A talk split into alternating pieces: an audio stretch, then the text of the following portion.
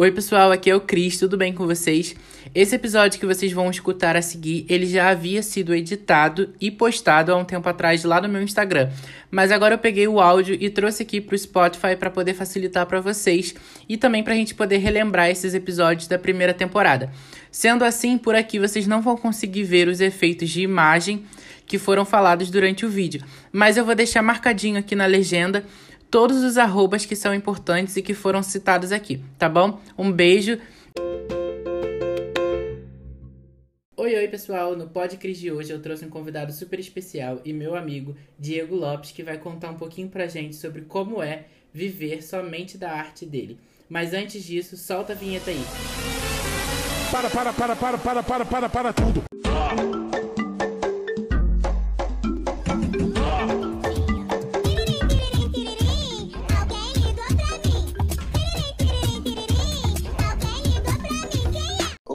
Aqui é o Diego, eu tenho 19 anos, moro no Rio e tenho um e-commerce onde eu vendo minhas artes. Eu agradeço muito a oportunidade de estar aqui conversando com vocês. Oi, Diego, eu que agradeço você por estar aqui, de aceitar esse convite de dividir um pouco da sua história com todo o pessoal aqui no meu Instagram.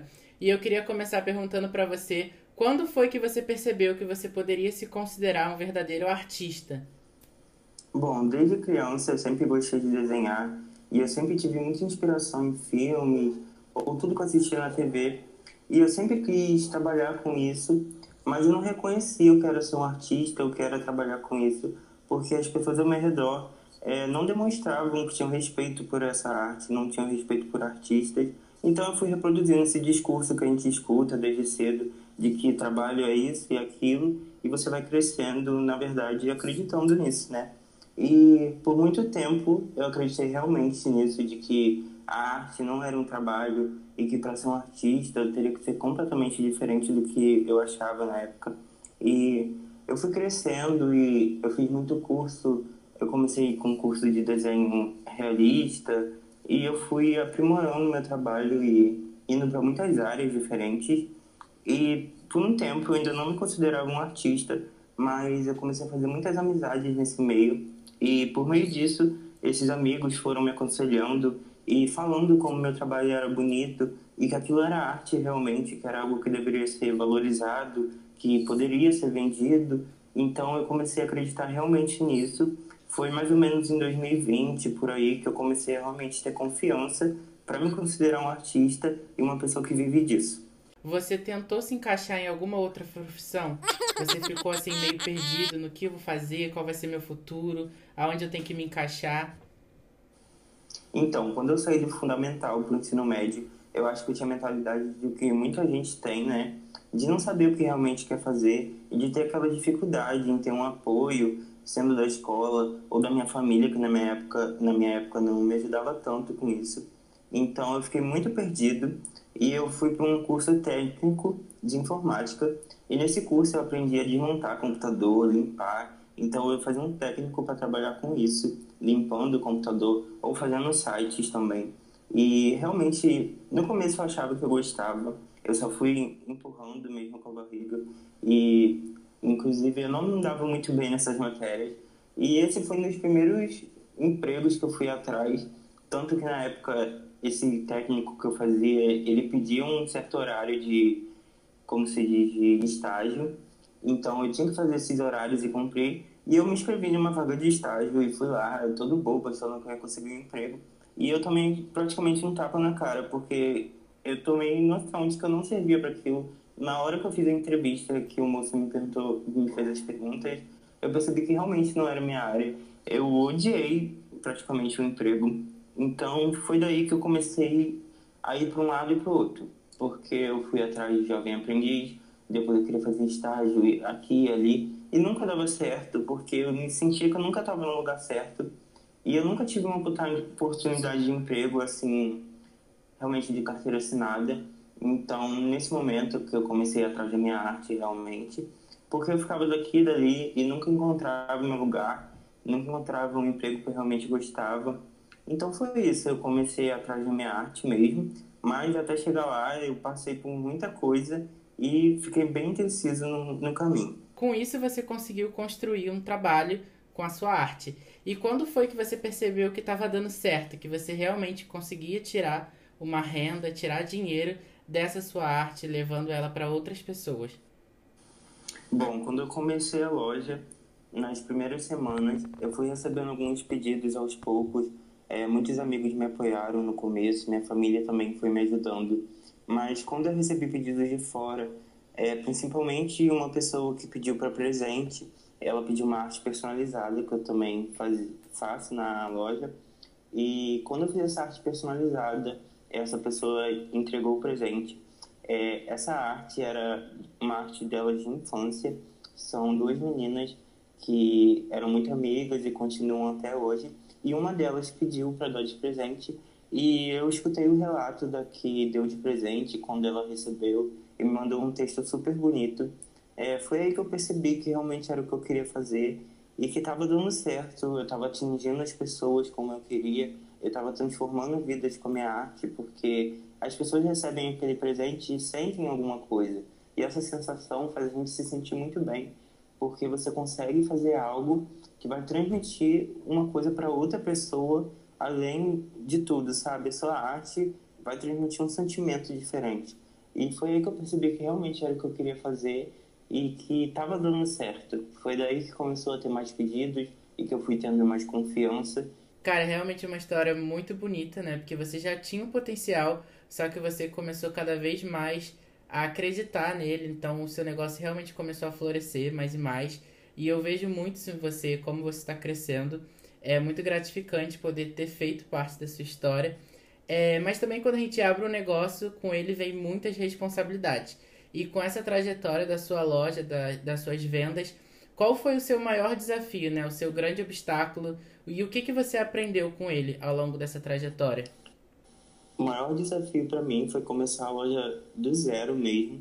É, eu tinha muita ajuda de amigos e do meu namorado também, mas a loja é minha, né? Então eu tinha que arcar com todas as tudo que eu tinha que fazer. Então foi bem difícil para mim no começo, porque eu sabia mexer no Photoshop, eu sabia fazer minhas artes, mas eu não sabia como funcionava o processo de uma gráfica, como funcionava os esquemas de impressão. Então eu tive que ir aprendendo tudo aos poucos. Foi muito erro no começo, projetos dando errado na hora de imprimir e eu não entendi o porquê. E daí teve o estudo e tudo mais. E aos poucos eu fui entendendo o que eu tinha que fazer para a arte sair igual eu estava no computador, por papel. E realmente foi um desafio muito grande também entender o processo de envios pelo correio, porque às vezes a gente pensa que é um processo fácil, mas envolve várias coisas, tem vários problemas que podem vir com correios, porque a gente acha que o correio é perfeito e tudo mais, mas tem vários erros lá dentro.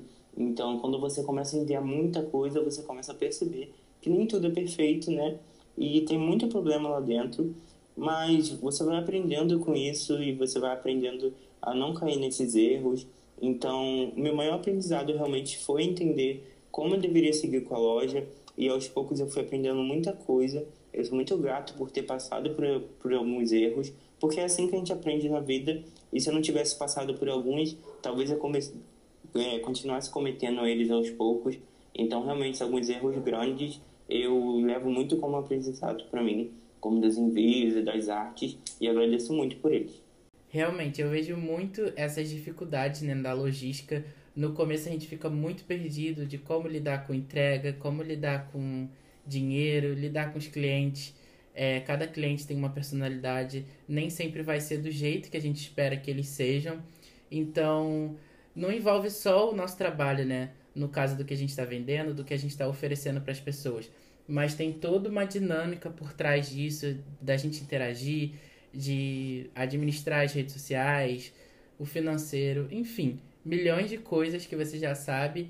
É bem complicado, mas o mais gratificante é quando passa um tempo e a gente consegue ver que realmente a gente está conseguindo a lidar com aquilo. E tirando essas dificuldades que você teve, quais foram as suas conquistas que você teve até hoje?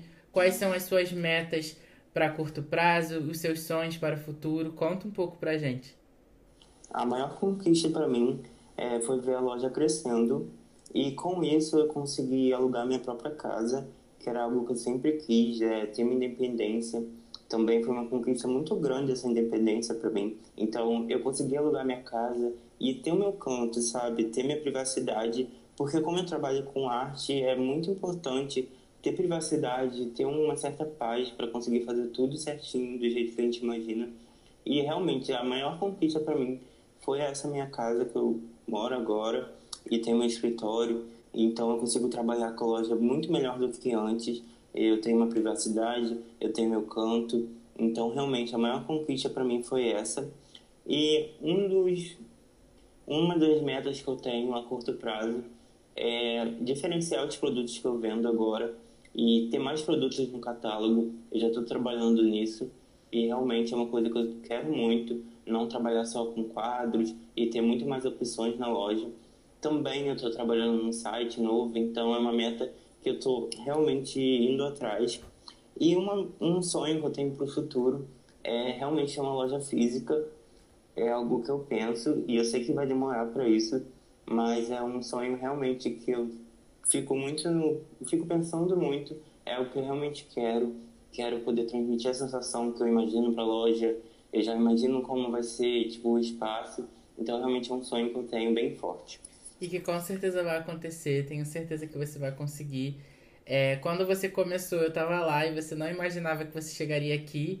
E você já tá aqui, então tenho certeza que isso que você tá sonhando, você também vai chegar lá. Torço muito por você, tenho certeza que todo mundo que tá escutando isso também vai passar a torcer. É, vai lá conhecer o seu trabalho. E a gente falou tanto sobre o seu trabalho, então vai lá, divulga ele, fala do seu perfil. Primeiramente, agradeço muito pela oportunidade de estar aqui conversando e também por você ter feito parte desse começo da loja e por ter me apoiado tanto. E o meu trabalho consiste nas minhas artes. Eu comecei vendendo somente quadros e fui para outras coisas como polaroids e quadros de outros tamanhos. Também quero trazer canecas e outras coisas do tipo. E eu divulgo muita coisa no meu feed. Eu posto bastante sobre o meu dia, como eu faço as artes, alguns processos por trás. E eu sempre trago também assuntos de filmes, séries, é algo que eu gosto muito. E o universo da loja é em cima disso. Série, filmes e a cultura pop no geral, músicas pop. Eu gosto muito de retratar isso. Então minhas artes sempre são para esse lado. Sinta-se à vontade para voltar sempre. Tenho certeza que o pessoal vai adorar escutar um pouco da sua história. É, eu quero que você fale pra gente o seu arroba do Instagram, para todo mundo ir lá te conhecer. Fala também o seu site, pro pessoal ir lá conhecer o seu trabalho. E por final, pra gente finalizar aqui, aqui no Podcris tem uma dinâmica que você precisa escolher uma música que inspira o seu trabalho, inspira tudo isso que você falou. Então fala pra gente uma música que você acha que encaixe nesse momento e eu vou colocar aqui para todo mundo escutar e sentir essa vibe junto com você. É, meu arroba é ThinkStoreRJ e o site é thinkstore.com.br. Tem tudo lá no perfil, então se você quiser conhecer mais, eu vou gostar muito. E uma música que eu gosto muito e sempre me dá uma força é In My Blood, do Shawn Mendes. Tá bom, vou botar pra tocar aí. Eu quero que todo mundo escute a música. Vai lá seguir o Diego, seguir o perfil da loja dele. Eu vou deixar tudo marcadinho aqui na legenda.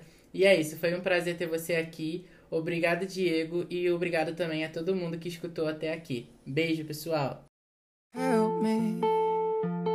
It's like the walls are caving in. Sometimes I feel like giving up, but I just can't. It isn't in my blood. Laying on the bathroom floor, feeling nothing.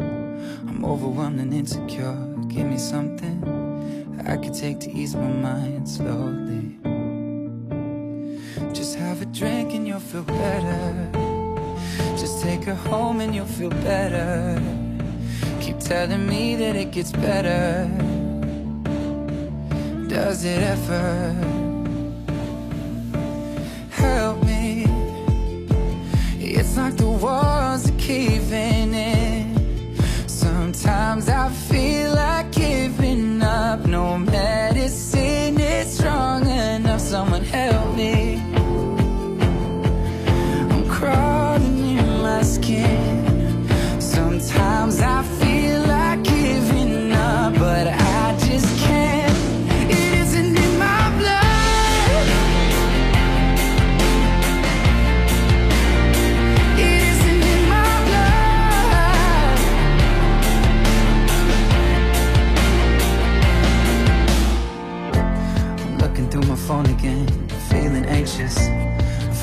alone again. I hate this. I'm trying to find a way to chill, can't breathe. Oh, is there somebody who could help me? It's like the walls are caving